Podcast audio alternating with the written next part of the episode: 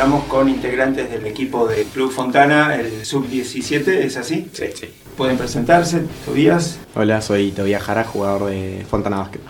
Yo soy Francisco Luna y nada, también. Yo también soy jugador de Fontana y me llamo Lina. Yo me llamo Santino Tana y nada, también soy jugador de Fontana. Los invité porque el partido del domingo realmente estuvo muy impactante, muy impresionante. Parecía una extensión del Mundial. En un momento ganaba un equipo, en otro momento ganaba el otro y así a, a- cada instante iba cambiando el marcador, salvo un momento en que Fontana quedó a 10 puntos debajo y parecía, bueno, no se sabía si iba a remontarlo y lo remontaron de una manera contundente, muy clara. Bueno, de todo eso quería que fueran contando cómo se sintieron durante el partido. Y aclaremos, bueno, con quién jugaba. Eh, jugamos contra Club Independiente de Esquel y tuvimos, creo que tuvimos un arranque bastante bueno porque veníamos motivados de todos los entrenamientos que veníamos teniendo. Y nada, después un momento hubo un par de cambios y fuimos, fuimos variando en un par de cosas y, y en algunos aspectos jugamos bien y en otros jugamos medio mal, que eso después fue charlado en los entrenamientos. Nada, también la remontada del partido fue mucho porque en el banco tenemos a, a Gastón que, que es nuestro DT que está todo el tiempo diciéndonos que tenemos que tener la mejor actitud posible en los partidos y, aparte de eso implementamos un nuevo tipo de defensa que estuvimos practicando que, que es la defensa trap y es la defensa de dos a un jugador. Entonces nada, eso fue, fue mucho trabajo de, de Gastón también del DT. Bueno, también como decía Francisco, que eh, la llegada de Gastón como director técnico que llegó este año, porque cambiamos de director técnico, eh, también fue gran parte de la motivación que teníamos para ese partido. Y yo opino lo, que lo mismo que, que ellos tres, así que nada, eso. No tengo más que decir. Para quien no está habituado a un partido de básquet, hay que decir que cada cierto tiempo, que no era demasiado extenso, cada 4 o 5 minutos, se eh, interrumpía el partido. ¿A qué se debe eso? ¿Está ¿El partido de básquet está compuesto por muchos tiempos o es algún técnico que pide una pausa para poder conversar con los jugadores? Bien, los partidos de básquet están compuestos por cuatro cuartos. En estos cuatro cuartos, cada director técnico de, de los dos equipos tiene la posibilidad de pedir hasta tres tiempos muertos por, por cuarto. Eh, y nada, sí, se interrumpía cada cinco minutos por esa razón, porque se pedían tiempos muertos de, de los distintos bancos. ¿Eso es así en un partido amistoso como este solamente o puede ocurrir en cualquier torneo, en cualquier campeonato? Es- son las mismas reglas. Ocurre en cualquier tipo de torneo y cualquier tipo de campeonato porque son las reglas FIBA y las reglas NBA. Es, es así para todas las categorías y para todas las ligas del mundo. En otro aspecto, también es algo que llamaba la atención es que en cada cuarto parecía entrar un equipo diferente, donde era como una formación. Eso tiene que ver con la posibilidad de que puedan jugar todos los, los integrantes. Eh, ¿Es igual es igual en un torneo, en un campeonato, o es solamente en encuentros amistosos como este? Eh, no, sí, eso es lo que suele pasar normalmente en, en todos los partidos de básquet, que se rote el equipo, ya que en el básquet tenés la libertad de hacer todos los cambios que quieras, rotar el equipo para que jueguen distintos jugadores. Lo pregunto porque a lo que más estamos acostumbrados, como ustedes saben, es al fútbol. Y en el fútbol, cuando yo era chico, había solamente la posibilidad de hacer dos cambios. Ahora que hay cinco, creo que hay cinco o seis. Pero en básquet, Es evidentemente, es muy diferente. ¿Desde qué edades están jugando ustedes? Eh, nosotros arrancamos en 2020 y No, acá creo que Santi y Moroto arrancaron a jugar desde más chiquitos, pero yo y Lino sí arrancamos a jugar desde 2020 en plena pandemia. Yo creo que juego al básquet así rutinariamente desde los 12 años aproximadamente. Hubo momentos donde dejé, volví, pero nada, es eso desde los 12 años aproximadamente. Yo jugué en un momento de chiquito, creo que 5 o 6 años, pero entrené muy poco, un año, y después arranqué a jugar de vuelta cuando tenía 15.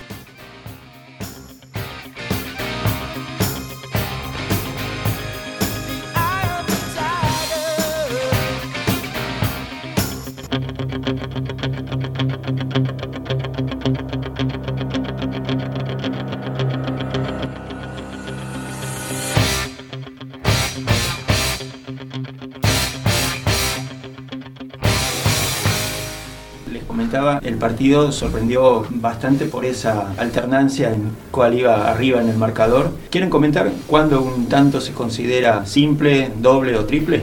Bien, los tantos van contándose a dos o a tres dependiendo de la zona de tiro. Dentro de la zona de tres puntos, o sea, desde la línea de, de tres puntos al interior, se considera que todo punto vale dos. Saliendo de esa línea de tres puntos, o sea, desde la línea de tres puntos para afuera, cualquier tipo de, de tiro vale tres puntos, sea de mitad de cancha, sea desde el otro extremo de la cancha, o sea, casi pisando la línea. Y hay situaciones en las que vale un tanto. Sí, en los tiros libres, que es cuando se comete una falta, cuando el jugador que recibe esa falta está en acción de tiro. En ese caso se va a la línea de tiro libre y cada tanto que se convierte vale uno. ¿Los partidos que juegan habitualmente suelen ser similares a este? ¿O están más acostumbrados a ganar siempre? ¿O están más acostumbrados a este, vérselas más difíciles? Como-.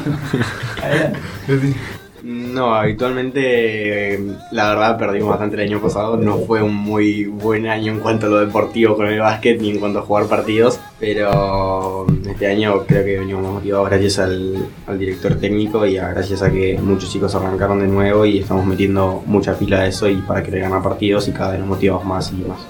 No sé, sí, es verdad que, que lo del director técnico fue un cambio muy grande y estamos muchísimo más motivados. Pero también es verdad que el año pasado no perdimos todos los partidos, sino que fue como un sube y baja, era uno lo ganaban ellos, uno lo ganábamos nosotros. Fue, fue como todo el tiempo ese sube y baja de, ganar y perder partidos, pero creo que este año es completamente distinto por, por las razones que dijo Toby. También tuvimos un par de irregularidades con el equipo el año pasado, que en un momento se fueron bastantes jugadores, varios dejaron, otros se cambiaron de club y nada, eso, eso logró que haya una cierta inestabilidad. Pero nada, ahora por suerte volvieron todos, así que nada, estamos mucho mejor. Y nada, pasó eso mismo, nada. el año pasado yo y algunos más nos fuimos, decidimos tomar otro club. Nada, y este año, con el cambio de director y muchas otras cosas, eh, volvimos. Y nada, después del partido del domingo, el lunes a la práctica se presentaron como 8 chicos nuevos o 5 chicos nuevos.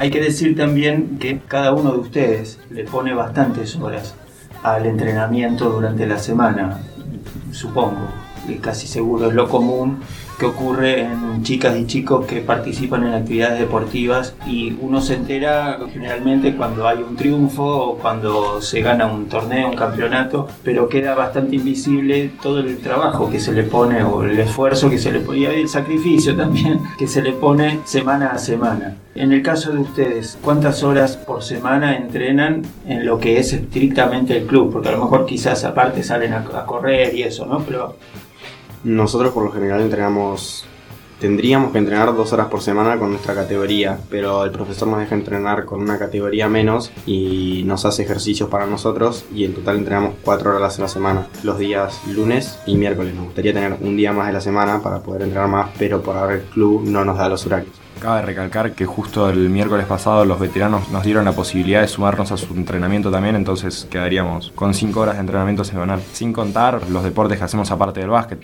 La mayoría de los chicos del equipo también juegan al handball y con eso estamos entrenando 7 horas a la semana sin contar el gimnasio. Es, es esfuerzo todo el tiempo. Mientras más horas de cardio sumás, más resistencia tenés. El gimnasio aporta muchísimo con el tema del salto, con la agilidad. Entonces hay que poner de la parte del atleta también. No, no es solo las horas de entrenamiento que, que, que te permite el club. me imagino que tienen suficiente, ya sea en la escuela y a lo mejor alguna, alguna actividad familiar o algo así. No, yo antes de, va, incluso durante los primeros años de básquet eh, hacía natación y después dejé porque medio como que me empezó a gustar más el básquet, entonces y natación cada vez me interesaba menos, entonces dejé natación, y, pero sí, eso. Continuando con este aspecto, suelen tener eh, participación a nivel de, testimonio, de contar esto en la escuela, en el curso, pero me refiero junto con los profesores o a lo mejor en educación física. ¿Está presente la vida de ustedes de club y de, y de actividad deportiva en lo que es la escuela? ¿Cómo- ¿Cómo lo siente cada uno? Y nosotros en la escuela eh, a veces comentamos más que nada el profesor que siempre nos pregunta por los deportes y que se preocupa por eso es Damián Sosa, que siempre nos pregunta cómo nos fue o nosotros le, comentamos que tenemos partidos y que jugamos y después al volver a tener clases con él nos pregunta cómo nos fue y siempre le contamos. Pero por lo general es el profesor, pero casi nunca se da que empecemos a charlar de cómo nos fue o si tenemos partidos. Por lo general es algo que comentamos nosotros o nos pregunta él. Nada, es básicamente eso.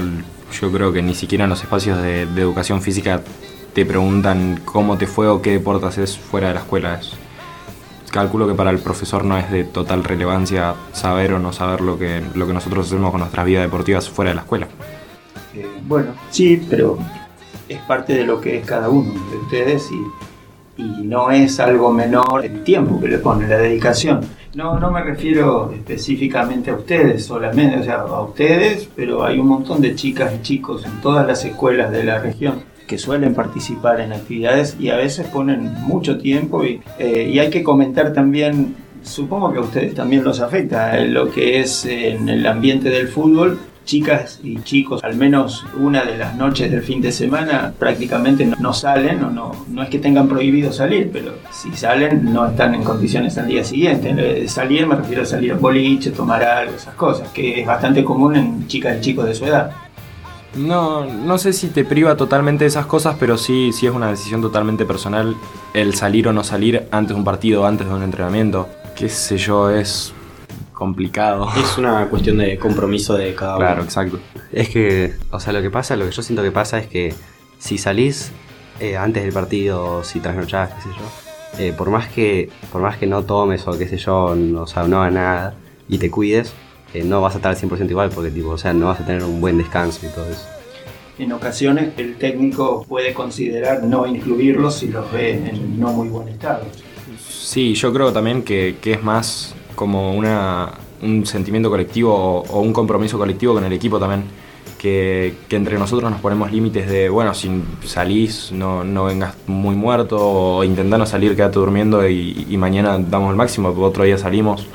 Es así, yo creo que el, el deporte te termina más privando de, de salir a un boliche, no solo por el cansancio, sino por el compromiso, que, que el salir te termina privando de, de hacer el deporte con comodidad. Claro, sería el compromiso con tus compañeros, con Claro. tu equipo.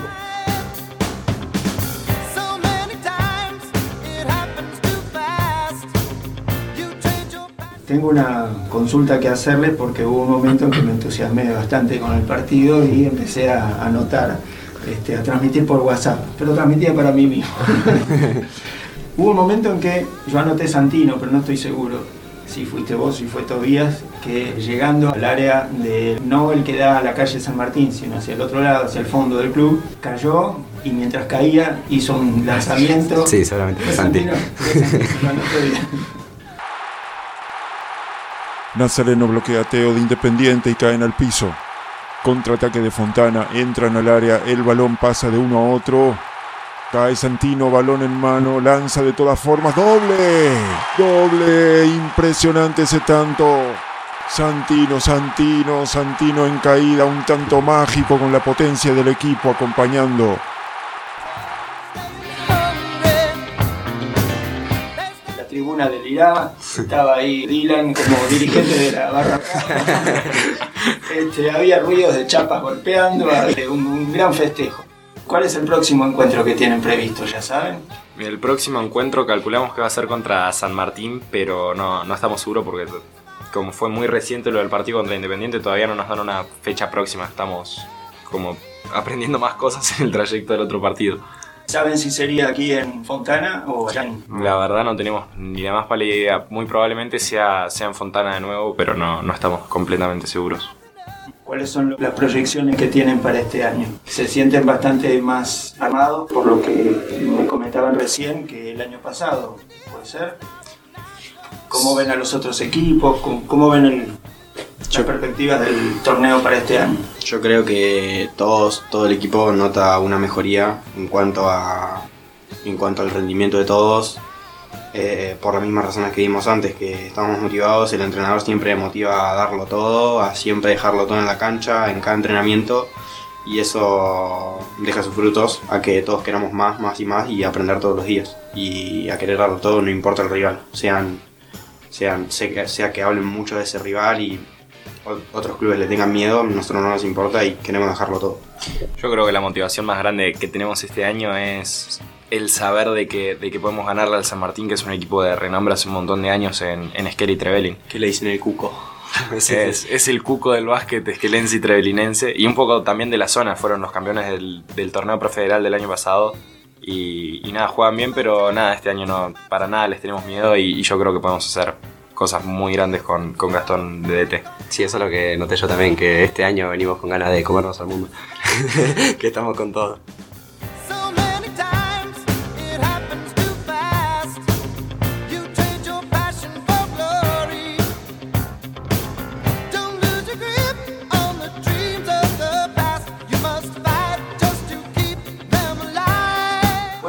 Pasado se inició aquí en la radio con la visita de la agrupación Dylan y los bombones de chocolate. Pero bueno, este año estamos empezando, bueno, eh, las profecías que hicieron el año pasado con respecto a Messi y la selección se cumplieron. Se logró la tercera estrella, se ganó el Mundial. Ayer se jugó en, en Santiago del Estero el encuentro con Curazao. Y este año, bueno, el foco está puesto en el Club Fontana de Trevelin, en el Sub-17 de básquetbol. ¿Van a invitar a, la- a los vecinos, a, la- a las vecinas a los próximos partidos? A todos. Obvio, están más que invitados todos y si esto sale para la radio, eh, nos encantaría que la gente que escuche esto pueda sumarse a entrenar a las categorías U13, U15, U17, que las familias puedan llevar a sus hijos a entrenar. Eh, pueden ir a consultar al club los horarios, yo ahora no me, no me los acuerdo, sé que los únicos dos horarios que sé ahora son los de U15 y U17, que es de 7 a 8 U15, Miércoles y- los, los, miérc- los lunes y miércoles y los mismos días eh, U17 de 8 a 9 de la noche. Eh, bien, la, la jugada del tanto de Santino en, en proceso de caída es una jugada que entrenan en todos los entrenamientos. Que, No, no. Bueno, se, siendo, eh, se necesita alguien que lo tire y entonces el otro este, hace el Eh, lanzamiento. siendo totalmente sincero, mi idea era hacer otra cosa. Era hacer otra jugada, tratar de hacer una bandeja pasada y tirarla contra el tablero. Eh, no sé cómo se ve la situación de que en un momento u otro estaba cayendo al piso y lancé la pelota como pude y terminé entrando. La verdad que ni yo sé cómo entró esa pelota. El básquet es mucho eso también, no, no controlas todo el tiempo las cosas que pasan, también va con la creatividad de cada jugador. Gastón nos puede enseñar 150 jugadas, pero no, nunca van a tener 100% los mismos resultados que el anterior. Eh, es, es eso también, el individualismo es, es fundamental. A pesar de que es un juego en equipo, la creatividad de cada ju- jugador es más que importante al momento de, de poder hacer una penetración al aro o, hacer un pase. Es, es mucho más que, que aprender jugadas o aprender a qué hacer en cada momento. No, es más, no solo que a pesar de que ganamos ese partido, eh, las jugadas que teníamos planeadas para ese partido, muchas no salieron. Pero lo ganamos igual. Eso debe ser más o menos común, ¿no es cierto? Sí. Es común, pero, pero son cosas que, que se van a mejorar en un futuro. De hecho, terminó el partido, estábamos todos muy contentos, pero en el entrenamiento del día siguiente dijimos, no, nos mandamos 150 cagadas, tenemos que, que entrenar el triple, porque no- nos pasó que perdimos muchas pelotas, cerramos mucho y, y nada, no nos supimos acomodar en algunos momentos del juego. Entonces, no, después de, después de una victoria no, no siempre es todo color de rosas, digamos. En el partido realmente, no sé si hay posiciones específicas Sí, como sí. en el fútbol. Hay, hay defensa, hay ataque, hay mediocampos. No sé si hay defensa y ataque, pero sí hay jugadores que, que su destreza es la defensa y, su, su- y otros jugadores que su destreza es el ataque. No, no todos los jugadores en el básquet están hechos para convertir puntos, sino que tenés jugadores como Dennis Rodman, que es uno de los, de los jugadores del quinteto, del quinteto histórico de los Chicago Bulls, de, de Michael Jordan, que, que el tipo defendía una locura y no te metía un punto por partido. De hecho, es- tiene el récord de, de menos puntos con más rebotes en un partido, con 0 puntos y, y 28 rebotes. Totalmente, bueno, comparando con el fútbol, un mascherano era eso. Ninguno de ustedes jugó todo el tiempo con esto de los cambios de... Eh, sí, yo eh, me noté que eh, puede ser que capaz que no haya entrado mucho tiempo en el partido, pero eh, la verdad que sentí que, que contribuí, a pesar de no haber entrado mucho tiempo, pero que contribuí bien. Sí, sí, se sintió un equipo bien compacto y funcionando muy lindo entre todos. A quien le dedican la nota, eh, manden saludos y cerramos. A los compañeros. Sí, bueno. Nada, yo creo. Le, le- le mandamos saludos a Gastón, nuestro entrenador, y, a, y nada, a todos los compañeros de básquet. A todos los, los chicos que no pudieron venir. Sí, sí, también a Y a, los que, y a los que estuvieron alentando en la tribuna. Sí, Sí, a los chicos de fútbol les queríamos agradecer muchísimo porque estuvieron ahí desde, desde el tercero, cuarto, cuarto.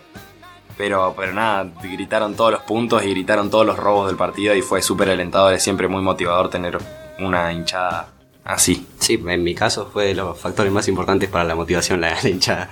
Chicos, muchísimas gracias. Nos vemos para el, el post próximo. Sí. Nazareno bloquea a Teo de Independiente y caen al piso. Contraataque de Fontana, entran al área, el balón pasa de uno a otro. Cae Santino, balón en mano, lanza de todas formas, doble, doble, impresionante ese tanto. Santino, Santino, Santino en caída, un tanto mágico con la potencia del equipo acompañando. Continúa el partido, van varios intentos fallidos del equipo esquelense. Nuevamente Fontana en contraataque. Se lleva Tobías el balón y sí, convierte otro tanto. Festeja ruidosamente la tribuna, un desahogo que corona el aguante sostenido de este equipo que no se rinde. Son las 14.35, es un nuevo entretiempo y el marcador está 26 a 27 en favor del local, el Club Fontana de Trevelin. Han convertido ambos equipos que se posicionan en empate. Primero en 29 a 29, ahora 31 a 31. ¿Hay un cambio? Sí, sí, hay un cambio. Sale, sale Jere con el 13 por reemplazo. Un tiro libre y pasan a estar 31 a 32. Son las 14.45, un nuevo intermedio. Reingresan con una nueva formación y sigue marcando Independiente, ampliando la ventaja. 31 a 38 a las 14.48 y ahora un minuto después 31 a 40. Se la está viendo difícil Fontana, habrá que ver si pueden remontarlo. Hay silencio, hay algo de desánimo en la tribuna. 14.52, nueva detención del partido. Sigue igual el marcador, 31 a 40. Reingresan Tobías con el 11, Nazareno con el 5, Francisco con el 6. Se inicia el partido. Falta contra el equipo de Fontana Vázquez. A ver, a ver, van a hacer el lanzamiento por tantos unitarios. Uno, va el segundo, dos. Descuenta Fontana y pone el marcador ahora 33 a 40. Independiente todavía al menos con una clara ventaja sobre el local. Son las 14.58 y Fontana ha logrado recuperar puntaje. Hay entusiasmo en el aliento de la tribuna. Está 37 a 40 el marcador. ¡Uh! Un gran intento de Santino con el 10 en su dorsal, pero sigue intentando. ¡Doble! ¡Doble! Se le da finalmente. La hinchada festeja y alienta. Vibra el gimnasio de Fontana en esta tarde soleada. Se vienen de nuevo los chicos. Sí, sí, sí, viene el 5, Nazareno. ¡Doble! Pasan a liderar. 41 a 40 se pone ahora el marcador con ventaja para el local. La hinchada delira. Esto es un festejo a viva voz. 15-02. Teo ha convertido para Independiente y un minuto después retruca Tobías para Fontana. La tribuna sigue alentando. El entusiasmo no para. El entusiasmo se sostiene. El partido continúa con varios intentos fallidos por parte de ambos equipos.